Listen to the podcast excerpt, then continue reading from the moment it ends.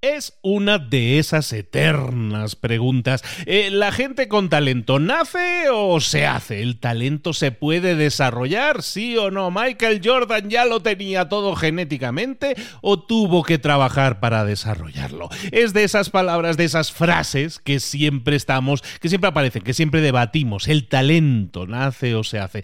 El talento vamos a ver en el libro de hoy que no es genético, que se puede desarrollar, que puede haber predisposiciones, pero que el talento está en tus manos desarrollarlo, las habilidades está en tus manos desarrollarlas. Eso sí, es un proceso que se produce en el cerebro y tenemos que entrenar al cerebro para desarrollar nuestros talentos y nuestras habilidades. Es un libro del año 2009, se llama El Código del Talento, escrito por el señor Daniel Coyle es el libro que vamos a ver aquí y ahora en Libros para Emprendedores. Sin más, comenzamos.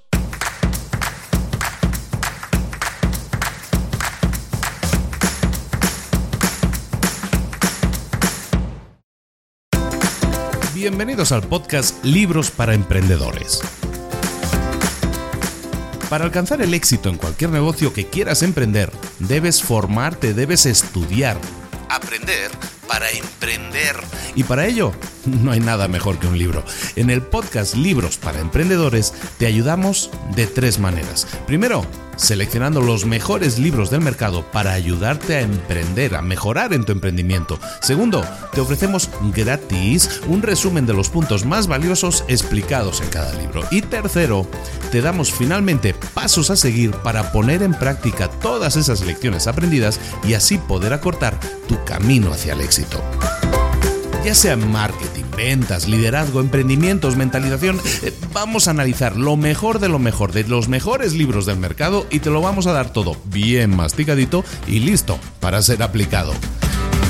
Soy Luis Ramos, empresario y emprendedor, y voy a acompañarte, si me lo permites, en este camino. Sin más, comenzamos. Muy buenas a todos, esto es Libros para Emprendedores. Soy Luis Ramos y te voy a acompañar un ratito, si me lo permites, en el que vamos a hablar del talento, de las habilidades, de cómo desarrollar nuestros talentos y nuestras habilidades y no quedarnos en, estancados, entender que todos podemos desarrollar nuestros talentos, nuestras habilidades, pero que vamos a necesitar ingredientes. En esta receta, también te lo aviso, eh, vamos a tener que practicar de la forma adecuada, vamos a tener que, vamos a tener que buscar en nosotros mismos la motivación y también buscar guía, ayuda externa, pero una muy específica, muy especial, de la cual también vamos a hablar. Eh, nacemos con predisposición para hacer grandes cosas, pero muchas veces no las desarrollamos. El Código del Talento es el libro que vamos a ver hoy, escrito en el año 2009 por Daniel Coyle, un señor que ha trabajado, bueno, ha trabajado con los Navy SEALs, con Microsoft, con Google, eh, con equipos deportivos, siempre para ayudarles a desarrollar el talento. Es muy conocido también por otro libro que, escribió que se llama El Código de la Cultura, que tiene que ver con la eh, cultura corporativa de las empresas. Algún día, si os interesa, lo podríamos eh, visitar también. Pero hoy vamos a hablar del talento, de nuestras habilidades, que para los que me siguen sabréis que es un tema que he estado tratando mucho últimamente. Si no habéis visto mi nueva charla TED, os invito a que la veáis porque hablamos precisamente de las habilidades, del talento y cómo desarrollarlo también. Bueno, vamos a empezar a hablar del código del talento de Daniel Coyle, eh, entendiendo una cosa el talento, la fuente de todo talento, eh, el autor descubre que se produce, eh, se genera a través de toda una vida, se desarrolla. El talento no lo traemos genéticamente, sino que lo desarrollamos. Pero ¿cómo desarrollarlo? Hay un ingrediente clave en el desarrollo del talento, en que el talento crezca, en que tu talento crezca, que es la cantidad de mielina, ojo a esto, mielina, que no es como miel en pequeño, ¿eh? la mielina que es algo que está en el cerebro. Imagínate en el cerebro, las neuronas, las conexiones que se producen en el cerebro son como cables eléctricos. La mielina sería esa fundita que llevan los, eh, los cables, ¿no? Cualquier cable eléctrico en tu casa, eh, pues está rodeado de un plastiquito que le protege, le aísla y en este caso, pues permite que la circulación eléctrica pues sea eh, aislada y sea más rápida. La mielina es en nuestro cerebro ese aislante que llevan las conexiones neuronales y descubren en el libro que el talento está directamente relacionado, es directamente proporcional a la cantidad de mielina que tienes en tu cerebro. La mielina no nacemos con ella, o sea, sí nacemos, pero lo que hacemos es desarrollarla. Entonces, en la primera parte del libro tenemos que entender, y es muy interesante, yo creo que te va a gustar mucho la idea, eh, entendemos que la mielina, que es parte del funcionamiento del cerebro, se desarrolla, crece, aumenta, se produce a medida que nosotros empezamos a hacer cosas diferentes todos nuestros pensamientos, todas nuestras acciones son el resultado de señales eléctricas que suceden en esa red neuronal, literalmente, así, no, no, no es cosa de estas de inteligencia artificial, no, literalmente tú dentro de tu cabecilla tienes una red neuronal. Esas células nerviosas, las neuronas, son las que conforman nuestro sistema neuronal y la mielina, que es una especie de capa de, de grasa y proteína, protege, es esa cubierta que protege el centro de la conexión de estas neuronas. Esta mielina, esta, esta protección que tienen estas conexiones de neuronales, esta mielina actúa como aislante. De esa manera, las señales eléctricas que circulan por el cerebro no se escapan, no se pierden por el camino, igual que una conexión eléctrica, un cable eléctrico que también lo protegemos. Entonces, si, nuestras conexiones eh, neuronales están correctamente aisladas, tienen la cantidad de mielina necesaria, esa conexión neuronal, esa autopista por la que circula eh, síntomas, la que circulan señales eléctricas que al final se convierten en pensamientos y en acciones, cuanta más mielina tengamos, esa, esa conexión, esa autopista va más rápido. Eh, por esa autopista se circula más rápido. ¿Cómo podemos desarrollar la mielina entonces en nuestro cerebro para que eh, nuestras autopistas neuronales circulen a mayor velocidad todavía? La mielina se desarrolla a medida que nosotros activamente hacemos una serie de repeticiones de una cosa. Imagínate una acción, una acción cualquiera, que tú la practicas una y otra vez. ¿Qué le estás enviando como señal al cerebro? Cada vez que tú haces una cosa una y otra vez, le estás enviando a tu cerebro una señal de que esa conexión es importante. ¿Por qué? Porque la estás utilizando mucho, la utilizas con continuidad. Entonces, ¿qué es lo que hace el cerebro? Responde incrementando la cantidad de mielina que protege esa conexión, esa mini autopista. Es decir, si nosotros practicamos activamente, repetidamente hacemos una cosa, le estamos enviando señales al cerebro diciéndole esto para mí es importante ahora. Le estoy dando prioridad. Por lo tanto, tú también dale prioridad, ponle más mielina, por favor, a esta capita. Básicamente, cuantas más veces, cuanto más tiempo pases practicando, poniendo en práctica, pasando a la acción, más mielina vas a construir alrededor de esa conexión neuronal.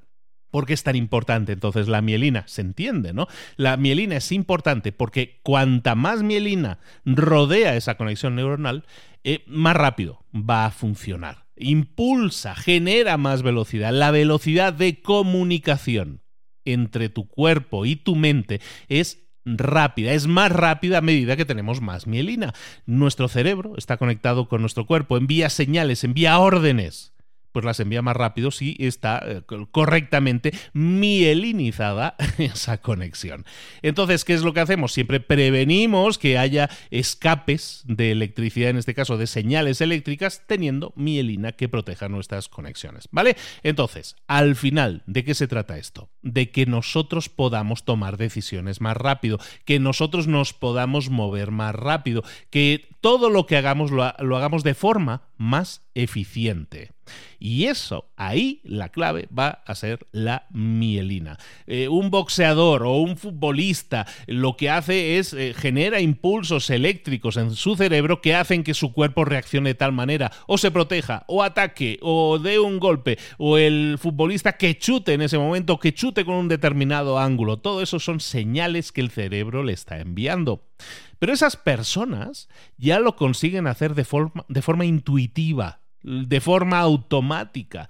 Entonces, lo que nosotros tenemos que entender que eso del automatismo, lo que se llama la automaticidad, que yo no conocía la palabra, ¿eh? automaticidad existe en español, básicamente la automaticidad significa eso que nosotros hacemos de forma automática y aparentemente sin esfuerzo cuando esa conexión neuronal, esas neuronas están supercargadas de mielina, están súper protegidas con mielina, ¿qué sucede? Que ese circuito neuronal, esa conexión que hay en tu cerebro, eh, asociada a un movimiento, por ejemplo, hace que esa acción se convierta en algo automático, en algo que realizas sin esfuerzo. Es decir, cuando tú haces ese tipo de cosas, o tú ves a otra persona que hace una, una cosa y la hace oye, como de forma automática, parece que no le cuesta hacerlo, que no tiene que concentrarse, eh, a lo mejor cuando estás empezando tú a desarrollar una nueva habilidad tienes que estar súper concentrado y tal, y esa persona parece que le sale de forma automática. Eso sucede porque tiene lo que se llama la automaticidad. La automaticidad es algo que se ha convertido automático, que tú ejecutas de forma inconsciente cuando veas a esa persona que tiene habilidad o que tiene una habilidad parece excepcional en algo, puedes decirle, oye, parece que le ha salido de forma natural y sus movimientos son como muy fluidos.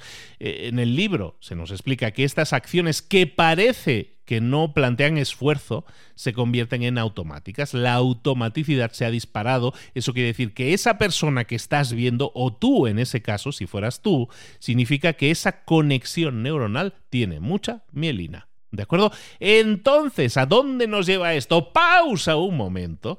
Esto nos lleva a un sitio muy interesante. Y es que si entendemos este concepto, de repente las limitaciones que muchas personas ven en sus vidas puede que las veamos menos limitantes, menos, eh, menos eh, inalcanzables. ¿Por qué? Porque entendemos que es un proceso, que al principio las cosas nos cuestan mucho y eso que esa cosa que nos cuesta mucho probablemente es porque esa conexión neuronal en nuestro cerebro la tenemos que entrenar un poco más. Eh, a, la medida, a medida que la vamos entrenando, ¿qué sucede? Esa conexión se va a fortalecer con mielina y tú de repente vas a hacer las cosas como mucho más fácil, como mucho más fluido, como de forma mucho más automática y sin esfuerzo. Es porque la mielina está creando esa automaticidad que hace que parezca que te salen las cosas de forma natural y sin esfuerzo. Entonces, entendiendo esto, entendiendo esto, ¿cómo podemos eh, desarrollar esa mielina. Pues ya lo hemos un poco desvelado, ¿no?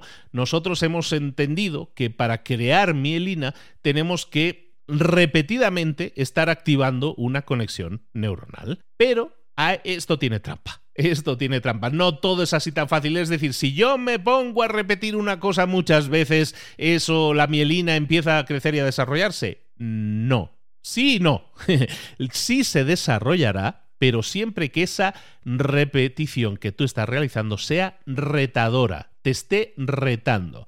En el libro, eh, el autor llama esta, esta repetición retadora, lo llama práctica profunda. La práctica profunda básicamente es una práctica que nosotros hacemos retándonos a nosotros mismos, intentando salir siempre de nuestra área de confort. ¿Cómo lo hacemos? Tenemos que hacer algo de forma repetida, pero algo que sea, eh, que sea factible realizar, que podamos realizar, pero que nos empuje un poco fuera de nuestros límites, fuera de nuestra área de confort y de esa manera fuera de nuestras habilidades actuales. Básicamente es una acción que vamos a hacer de forma repetida que sabemos hacer, pero que nos cuesta hacer, ¿no? Ahí es retadora. Eso significa que siempre que la realicemos vamos a estar en esa zona de crecimiento, en esa zona de desarrollo, que es ese estado en el cual la acción que conocemos bien y efectuamos de forma repetida, aún así nos requiere concentración, nos requiere de esfuerzo, nos requiere de enfoque. Lo que estás haciendo es desarrollar una nueva actividad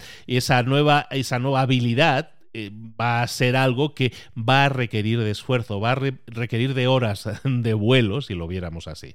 Entonces, cuando nosotros estamos en esa zona de crecimiento, en esa zona de desarrollo, ¿qué es lo que va a suceder? de forma automática, lo primero que podemos pensar es que si yo estoy haciendo algo y estoy fuera de mi área de confort, eh, es muy probable que cometa errores. Es muy probable que cometa errores porque estoy haciendo algo de forma repetida y no estoy cómodo haciéndolo, estoy esforzándome, tengo que enfocarme, tengo que estar concentrado y muchas veces cometo errores. Esto es parte del proceso. De hecho, en el libro nos desvelan que esto es esencial. Cometer errores es bueno, es esencial, porque a medida que tú cometes errores, la mielina crece más, se desarrolla más. Es decir, construimos más mielina a medida que cometemos más errores. Por lo tanto, si tú quieres desarrollar una actividad, si tú quieres desarrollar una habilidad y te cuesta, te está costando. ¿Qué es lo que debes hacer? Pues seguir practicando, seguir equivocándote, cometer errores cuando estés intentando llevar a cabo esa acción. Y cuando cometas esos errores, lo que vas a hacer es entender que tus conexiones neuronales se están beneficiando que tu acción ahora mismo no es óptima del todo, pero vas a ver que hay ahí una capacidad de mejora.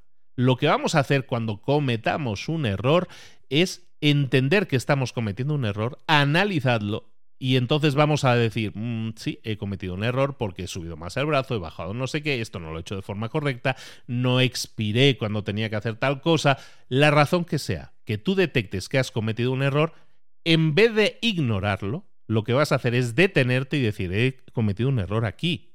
Debería haberlo hecho así, no lo he hecho así. Lo voy a repetir intentando ahora corregir ese error. De esa forma, nosotros podemos ir creciendo, podemos ir mejorando, aprendiendo de nuestros errores, como se dice normalmente, pero básicamente construyendo mielina en el momento que cometemos errores, los analizamos y buscamos corregirlos.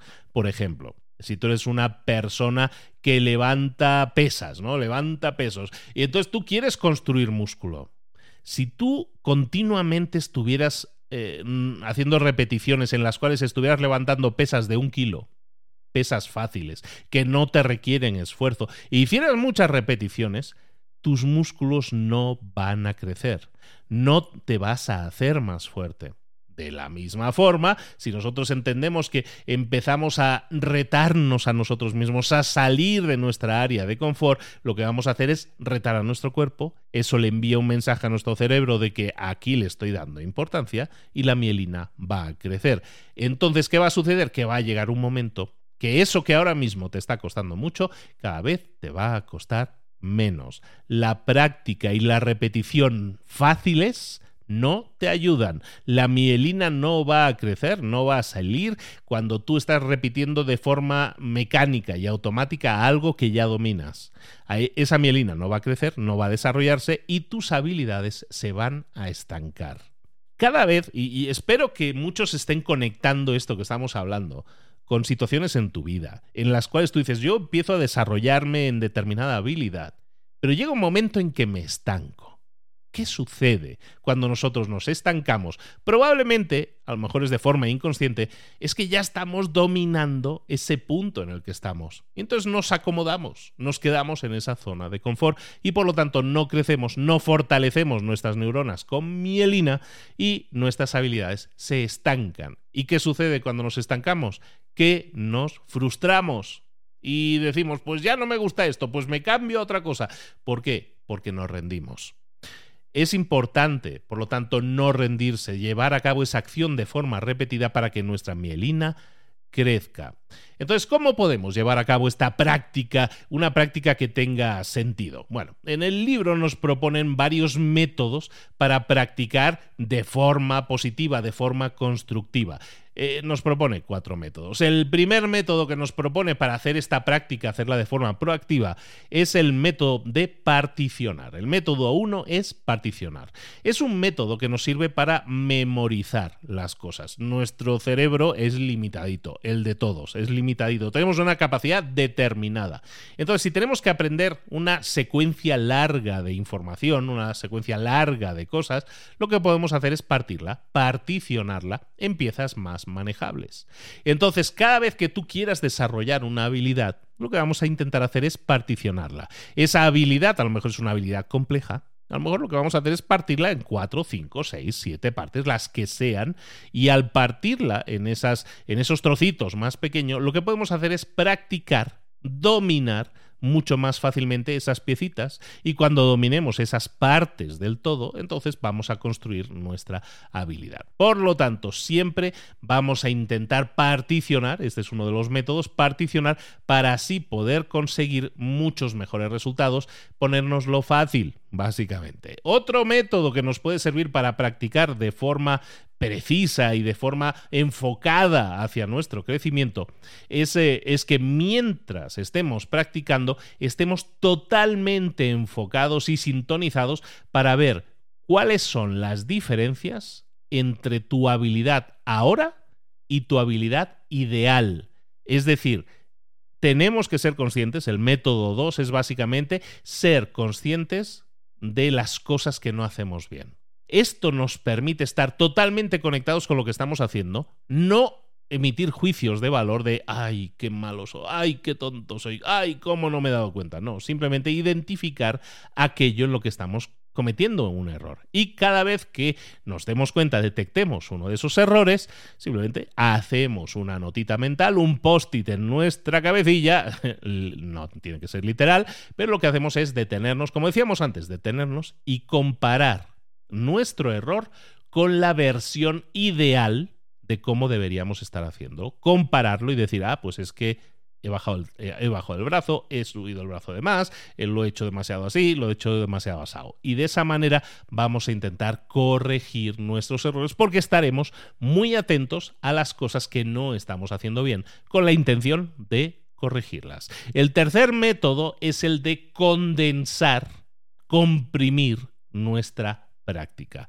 Condensar nuestra práctica significa poner limitaciones a nuestra práctica. Esa habilidad que quieres desear, eh, debes limitarla en el tiempo, autoimponerte limitaciones que la hagan más difícil. Es decir, no tengo todo el tiempo del mundo para eh, desarrollarla, tengo un tiempo limitado, tengo un espacio limitado, hay una serie de retos que tú te pones a ti mismo, a ti misma, y que eso busca que te lo pongas difícil. Y al ponértelo difícil, al crear retos, es mucho más fácil que salgas de tu área de confort para mejorar. Como hemos dicho, cada vez que tú llevas a cabo tareas repetitivas que te permitan desarrollar tus habilidades, pero siempre superando retos, poniéndotelo difícil, la mielina se va a construir mucho antes. Es decir, vas a hacerte mejor en esa habilidad mucho antes si te lo pones difícil, si te lo pones retador. Por ejemplo, en el libro hay un estudio en el que, ahora que ha pasado el Mundial de Fútbol recientemente, hay un estudio en el que se habla de la popularización en Brasil del fútbol sala, el que se conoce como fútbol sala, que es un fútbol que se juega con menos jugadores en una pista más pequeña, en un espacio más pequeño, la pelota es más pesada entonces el fútbol sala lo que hace es crear un entorno condensado, está un entorno limitado, un entorno en el que se incrementa la cantidad de veces que un jugador toca la pelota. Mientras que en un partido de fútbol a lo mejor el, jugador la toca mm, con suerte 100 veces la pelota, pues a lo mejor en el fútbol la, la, toca 500 veces. Eso le permite mejorar sus habilidades mucho más rápido porque está mucho más implicado en el toque, en el, en el aprender a mover más rápido, pase, chut y todo eso. Le ayuda a tomar mejores decisiones y le ayuda a mucho más rápidamente corregir errores. Entonces, en el libro dicen que ese es uno de los secretos de por qué Brasil produce tan buenos jugadores de fútbol, porque para estos jugadores jugar a fútbol en campo grande es, entre comillas, fácil comparado con jugar a fútbol sala, porque tienen una habilidad desarrollada para moverse muy rápidamente, tocar muy rápidamente, hacerlo con más precisión, y entonces jugar en campo grande, jugar en fútbol completo, pues se les hace eh, relativamente más fácil.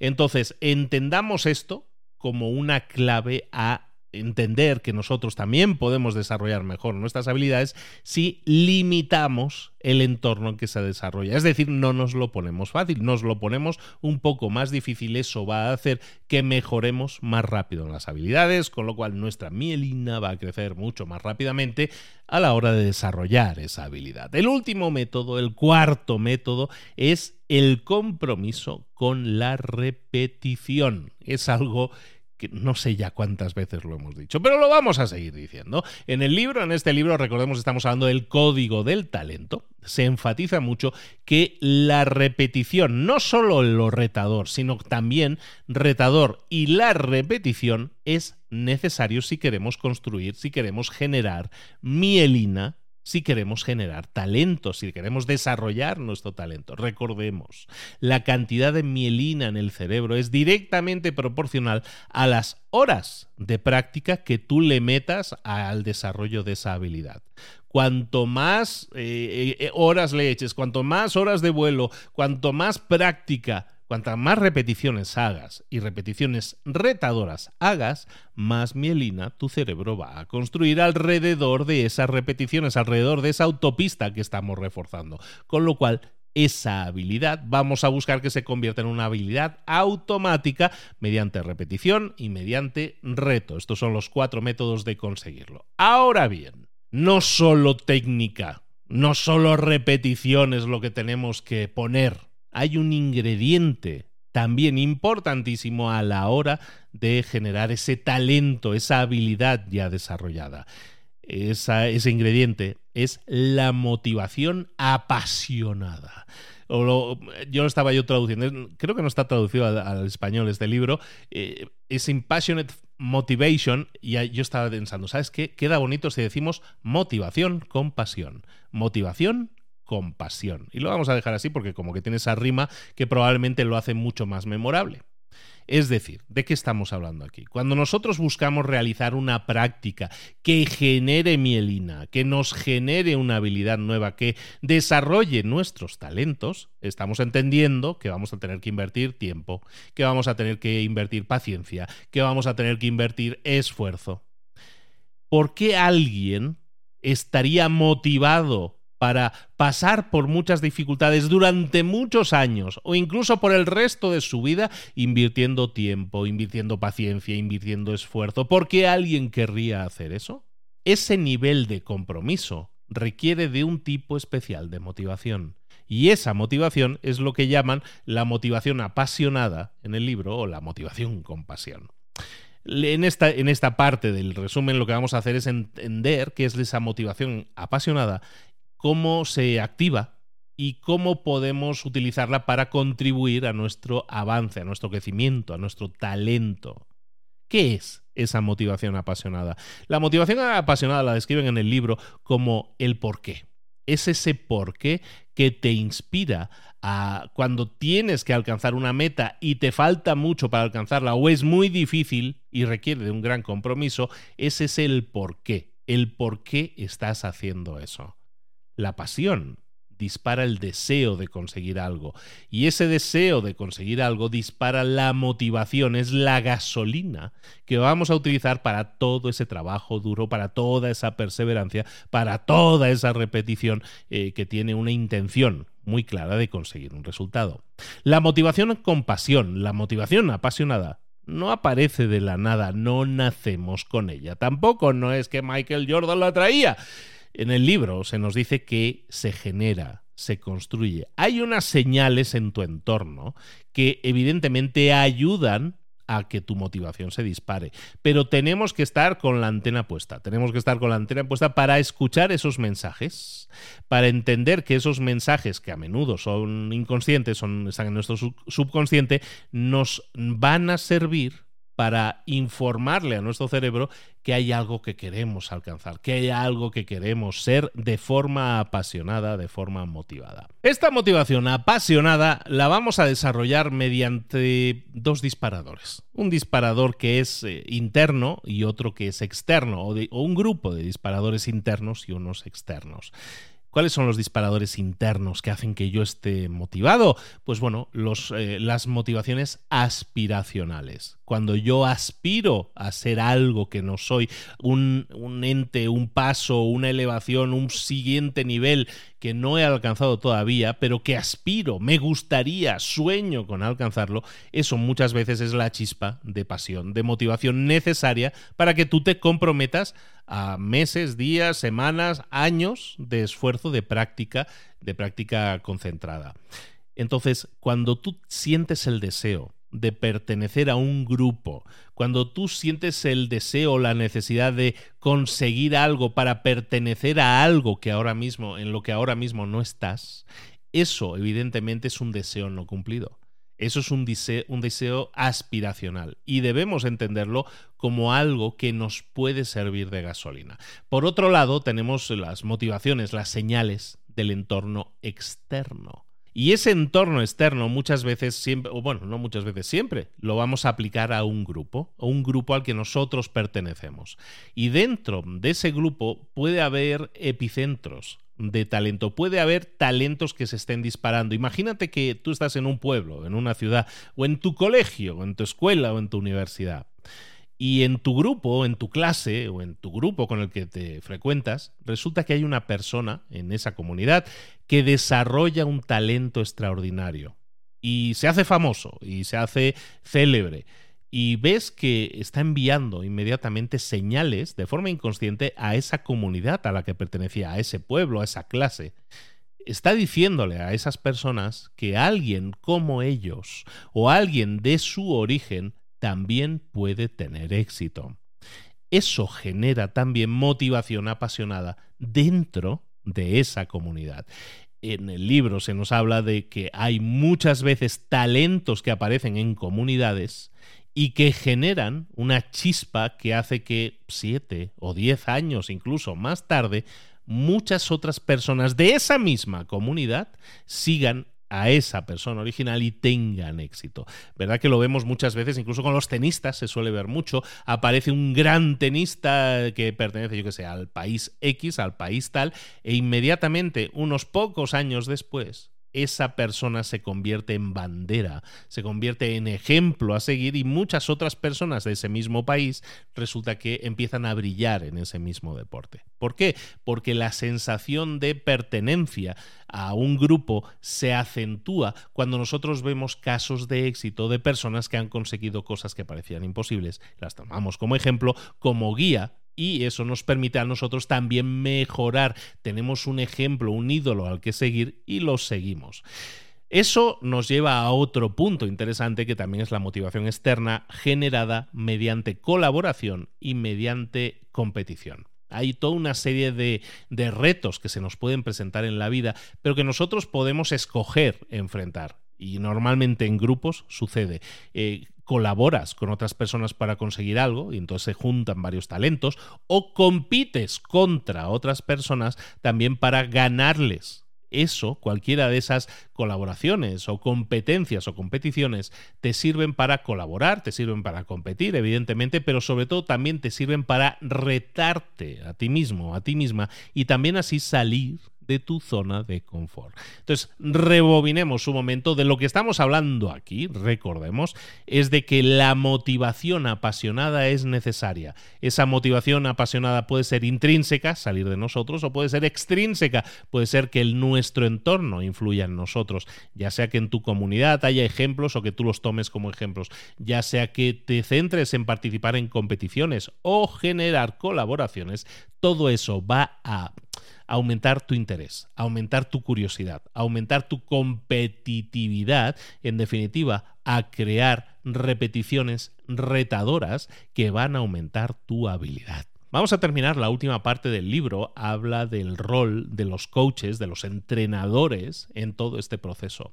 Y es que es importante que entendamos que llegar solos a una meta es complicado.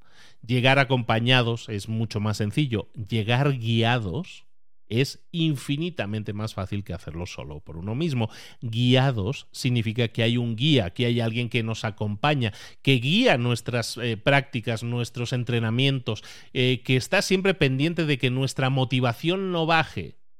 Y eso, esa atención a esos detalles que a lo mejor tú ni te das ni cuenta de forma inconsciente, hace que mantengas la concentración y que tu eh, repetición intencional de las cosas que haces sea cada vez mejor. Entonces es importante que si queremos llegar a alcanzar una determinada meta, una determinada habilidad, es importante que reconozcamos el papel no solo de conocimiento que puede tener un coach, un entrenador, sino también eh, en la capacidad que puede tener un coach de hacer que sigamos concentrados y enfocados y que no nos, eh, que no nos desdibujemos qué es lo que va a utilizar o qué es lo que utiliza normalmente un buen entrenador y que te puede servir también para detectar cuáles de aquellos entrenadores eh, que tú conoces mm, pueden ser los mejores para ti. Nos habla de cinco claves que nosotros nos pueden servir para detectar a un buen entrenador y es que Paso número uno o técnica número uno que suelen utilizar unos buenos entrenadores es el lenguaje.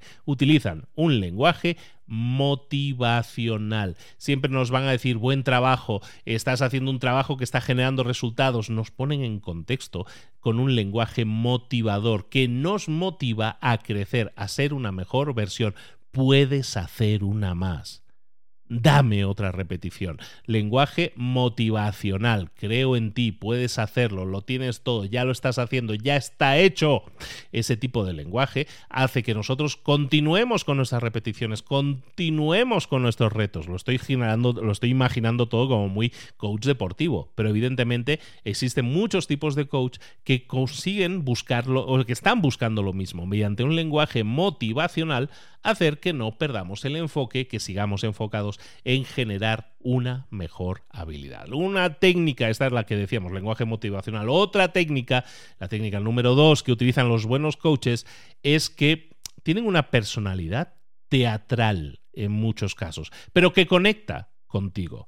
Esas personalidades teatrales que son capaces de conectar con las personas y que a lo mejor son un poco extravagantes incluso, Está demostrado, según el libro, que son técnicas especialmente efectivas cuando nosotros queremos conectar con las personas a las que estamos ayudando o cuando tenemos que dar una retroalimentación, un feedback adecuado a nuestros estudiantes. Por lo tanto, si tú detectas un coach, un entrenador que es mm, eh, no extravagante, no tiene por qué ser extravagante, pero sí que tiene una personalidad teatral y que conecta, que te atrae, esa persona probablemente le hagas mucho caso, estés muy pendiente de él, atiendas mucho mejor sus instrucciones y por lo tanto mantengas mucho mejor el enfoque, la repetición y también los resultados. Técnica número 3 de un buen coach básicamente es dar la información de forma precisa y sucinta. ¿Qué significa sucinta? Es decir, en cortito. en cortito, en frases pequeñas. Entonces, según el libro, y de nuevo son una serie de estudios que el señor nos está integrando en el libro, el señor Coyle, autor de este libro, recordemos que se llama El Código del Talento. Pues en este libro se nos habla de que los grandes coaches son normalmente personas que hablan poco, hablan con mucha precisión y son sucintos, son, dan instrucciones muy cortas. Es importante, me venía a la mente, eh, cuando leía esta, esta parte, me venía a la mente aquella película del chico que toca la batería, ¿no? Y tiene el, el, profesor, ¿no? Que es hiper, exigente, pero que le daba eh, instrucciones muy cortas, ¿no? Este, not quite my tempo, ¿no? Ese no es mi tiempo, ese no es mi tiempo, no sé qué. Todo ese tipo de instrucciones cortas son precisas, son sucintas, evidentemente tiene que ser capaz de conectar a nivel comunicativo, eso es algo de lo que carecía el profesor este de la... ¿Cómo se llamaba? Whiplash. Se llamaba Whiplash esa película, altamente recomendada. Pues esa persona tenía una muy baja empatía, aunque era muy preciso y muy sucinto. Lo que buscamos con la precisión y el ser sucintos no es, eh, no es malgastar saliva. Lo que buscamos es que la comunicación sea efectiva. Entonces, el ejemplo en el que la persona hablaba corto, hablaba con instrucciones muy cortas, pero carecía de empatía, hace que la comunicación fuera muy dificultosa y por lo tanto los resultados costaba mucho que fueran grandes, que fueran avanzando. ¿no? Las personas al final se frustraban en aquella película. Técnica número cuatro de un gran coach, de un gran entrenador, es que diseñan entrenamientos específicos para desarrollar esa habilidad concreta.